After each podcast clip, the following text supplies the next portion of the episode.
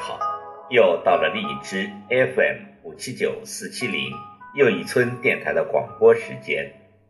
今晚要为您讲的是网络故事。一扇等待六十五年的大门，终于可以关上了。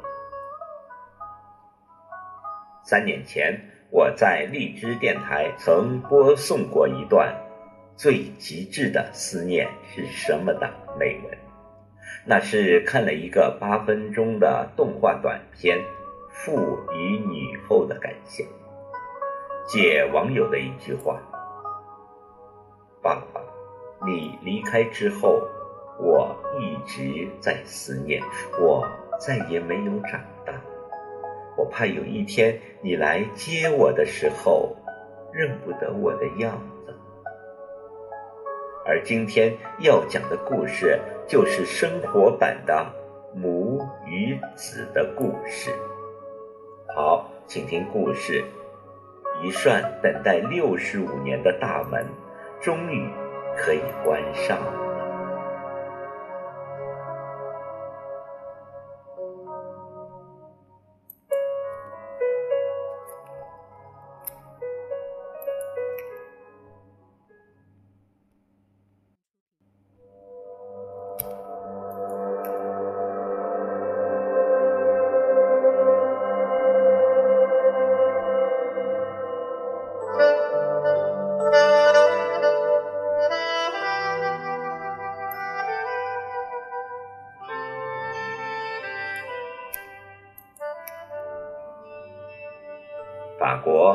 尼斯一位母亲等待上战场儿子的消息，等了六十五年。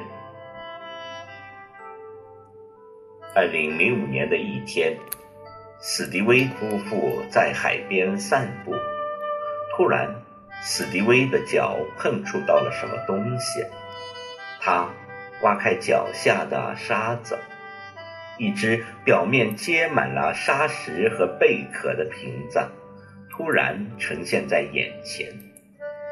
史蒂威捡起瓶子，咬了咬，用小刀轻轻地剥去了瓶子的盖子。一张泛黄的、折成细长条的纸片从瓶子里掉了出来。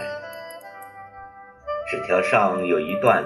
用法语写成的文字。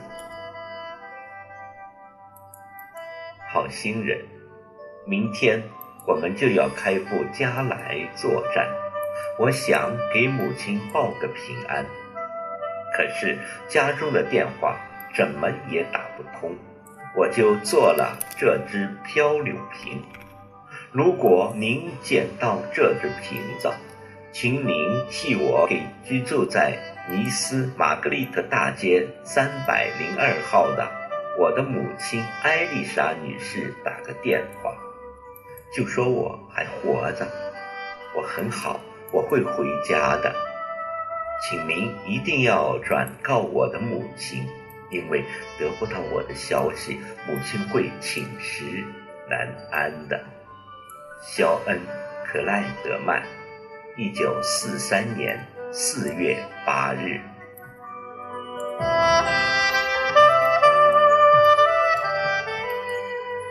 史蒂威夫妇是一对热心人。他们认为这只瓶子辗转六十二年，最后来到他们手里，这是上帝的信任。他们决定将这件事情弄清楚。史蒂威夫妇来到图书馆，查阅二战时期有关的历史资料。在《二战经典战役全记录》这本书中，记载着那天战斗中求渡过英吉利海峡的法国士兵遭遇了德国空军的轰炸，全军覆没。也就是说，肖恩。早在一九四三年四月九日就牺牲了。那么，肖恩的母亲怎么样了呢？按时间推算，她应该是将近百岁的老人了。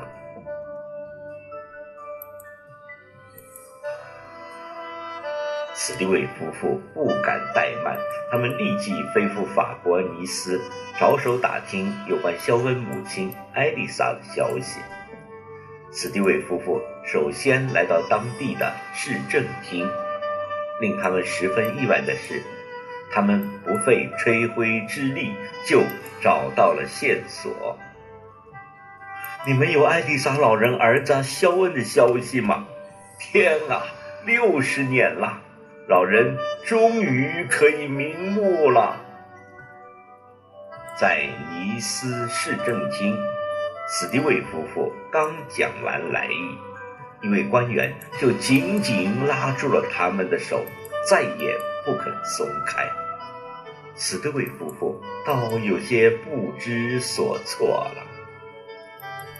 这位官员邀请史蒂维夫妇坐上他的车子。向城郊缓缓驶去。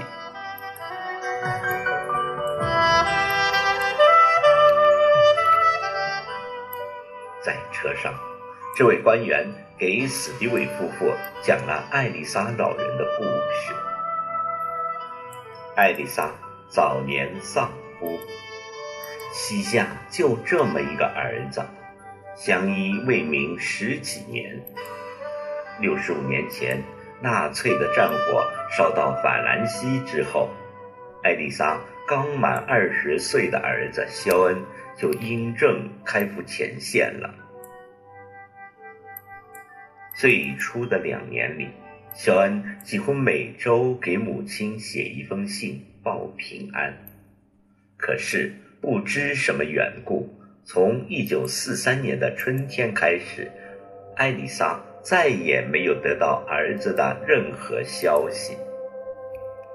艾丽莎以为儿子战死了，在接下来将近十年的时间里，他到处打听儿子的消息，并查阅了大量的战死者的名单，都没有肖恩的消息。得不到儿子阵亡的消息，就说明儿子还可能活着。从此以后，艾丽莎像着了魔一样，天天拽着个小凳子在门口等儿子。到了夜晚，大门也不关，说是怕儿子回来了听不到动静。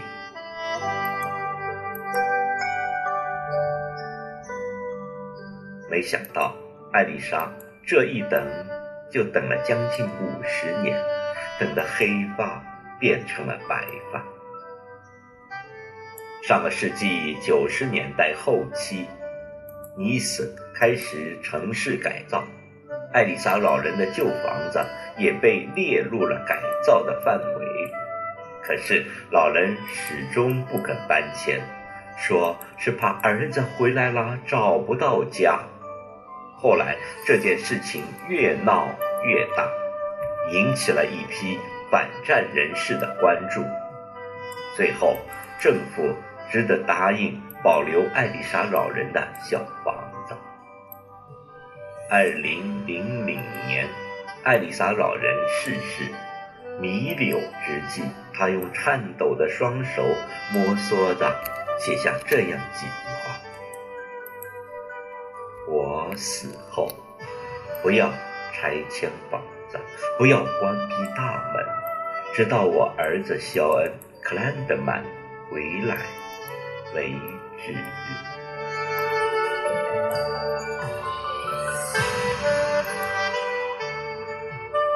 说话间，他们一行已经来到了艾丽莎老人生前住过的房子前，远远望去。